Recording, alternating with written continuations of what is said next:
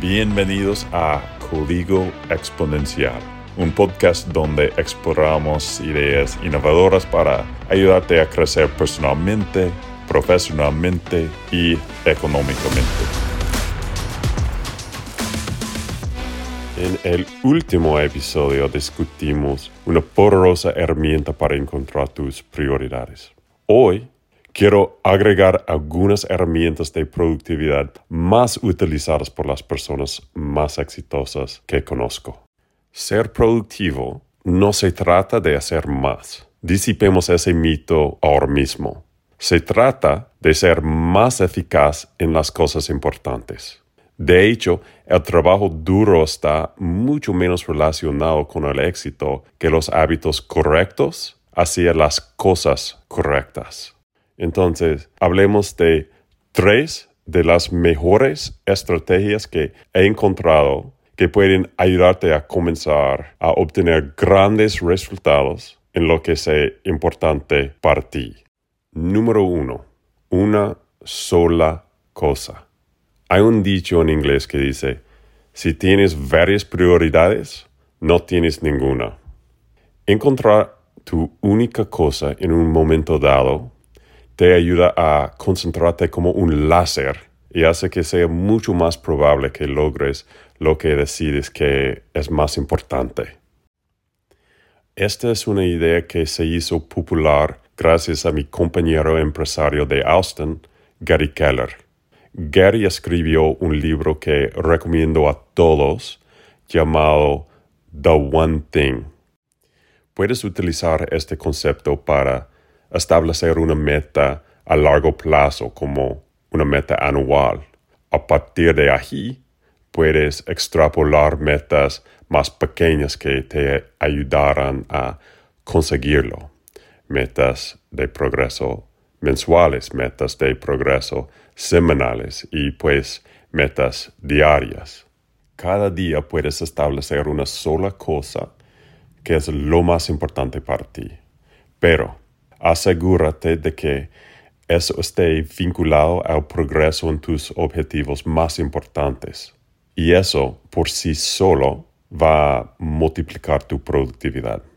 Para ayudarte a identificar cuál debería ser esa sola cosa cada día, tengo dos preguntas que me hago. Primero, si solo pudiera hacer una cosa hoy, ¿qué me podría más contento después de hacerlo?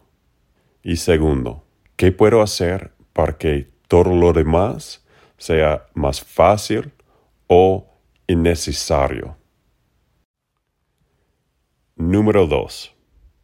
Bloqueo de tiempo. Como discutimos en el podcast anterior, programar tareas importantes que no son urgentes son difíciles de hacer porque todos estamos ocupados. Sin embargo, para alcanzar tu potencial, debes dedicar tiempo a esas tareas importantes, pero no urgentes. De lo contrario, es posible que nunca lo harás. Programar estas tareas es la solución. Pon esas tareas en tu calendario tal como lo harías con una cita médica o algo así. Y cuando llegue ese momento, pues hazlo apaga todas las distracciones como tu Wi-Fi y notificaciones y trabaja en esa tarea singular hasta que termines o durante al menos 60 hasta 90 minutos. De esa manera, puedes lograr un estado de trabajo profundo y posiblemente incluso un estado de flujo lo que te ayudará a producir resultados de mayor calidad. Si deseas hacer un sistema mega potente, puedes combinar tu una sola cosa con el bloqueo de tiempo. Hago esto programando mi única cosa todos los días.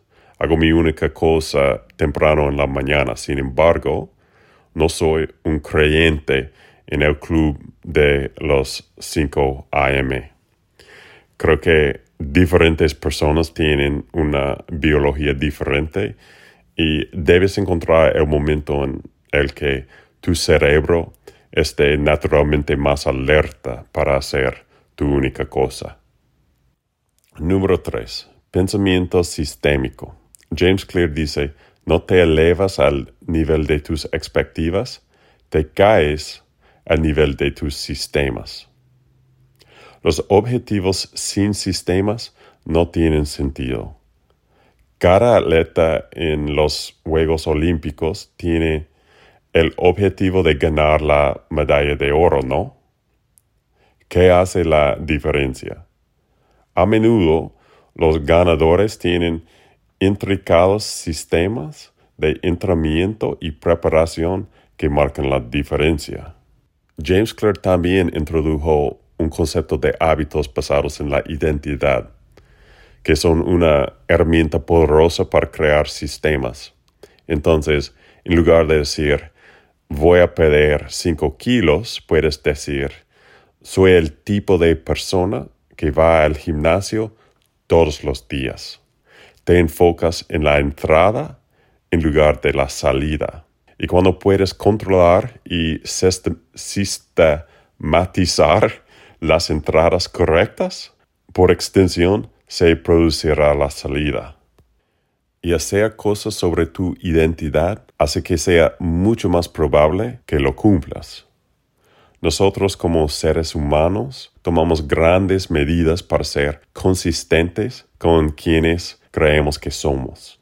También eso es algo que puede causar un sesgo cognitivo, pero podemos usarlo para lo bueno. Entonces, sé lo que sea lo que quieres lograr, piensa en las palancas o hábitos más importantes que se necesitan para lograrlo.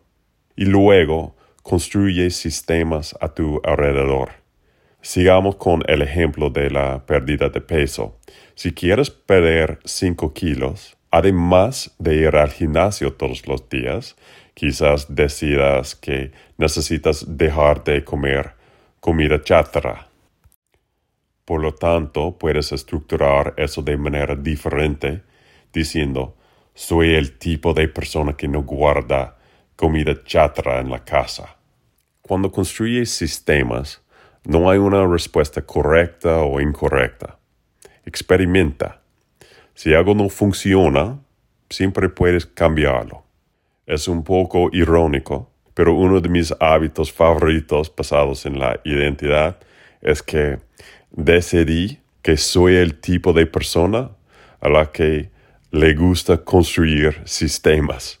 Y no es algo que me resulte natural. Pero cuando comencé a construir más sistemas a mi alrededor en mi trabajo, rutinas de ejercicios, etc., marcó una gran diferencia para mí. No hay una área en mi empresa que no esté sistematizada y medida.